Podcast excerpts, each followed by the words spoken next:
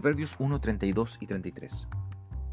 Su descarrío e inexperiencia los destruirá, su complacencia y necedad los aniquilará.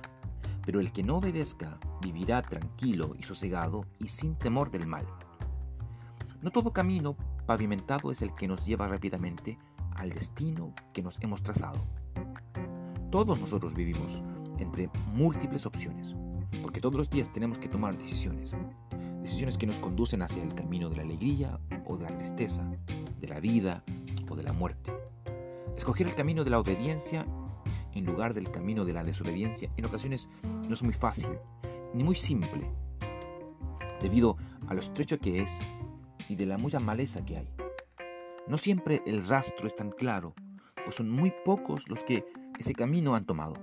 Sin embargo, necesitamos esforzarnos para apartarnos del camino ancho, que es el camino de pecado, que muchos han seguido y que parece atractivo, pero su fin es de muerte, de destrucción y separación. Por eso debemos dejar la simpleza y la necesidad, instruyéndonos en el temor de Jehová. Por tanto, si queremos amar la vida y, gozar de días felices, debemos escuchar a Pedro y empezar a refrenar la lengua de hablar el mal y nuestros labios de proferir engaños.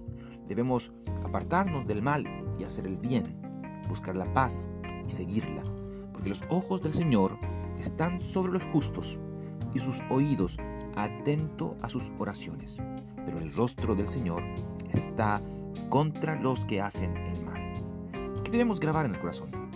Que aunque todos los caminos pueden conducir a Roma, solo el camino de la obediencia nos da la sabiduría que nunca nos abandona.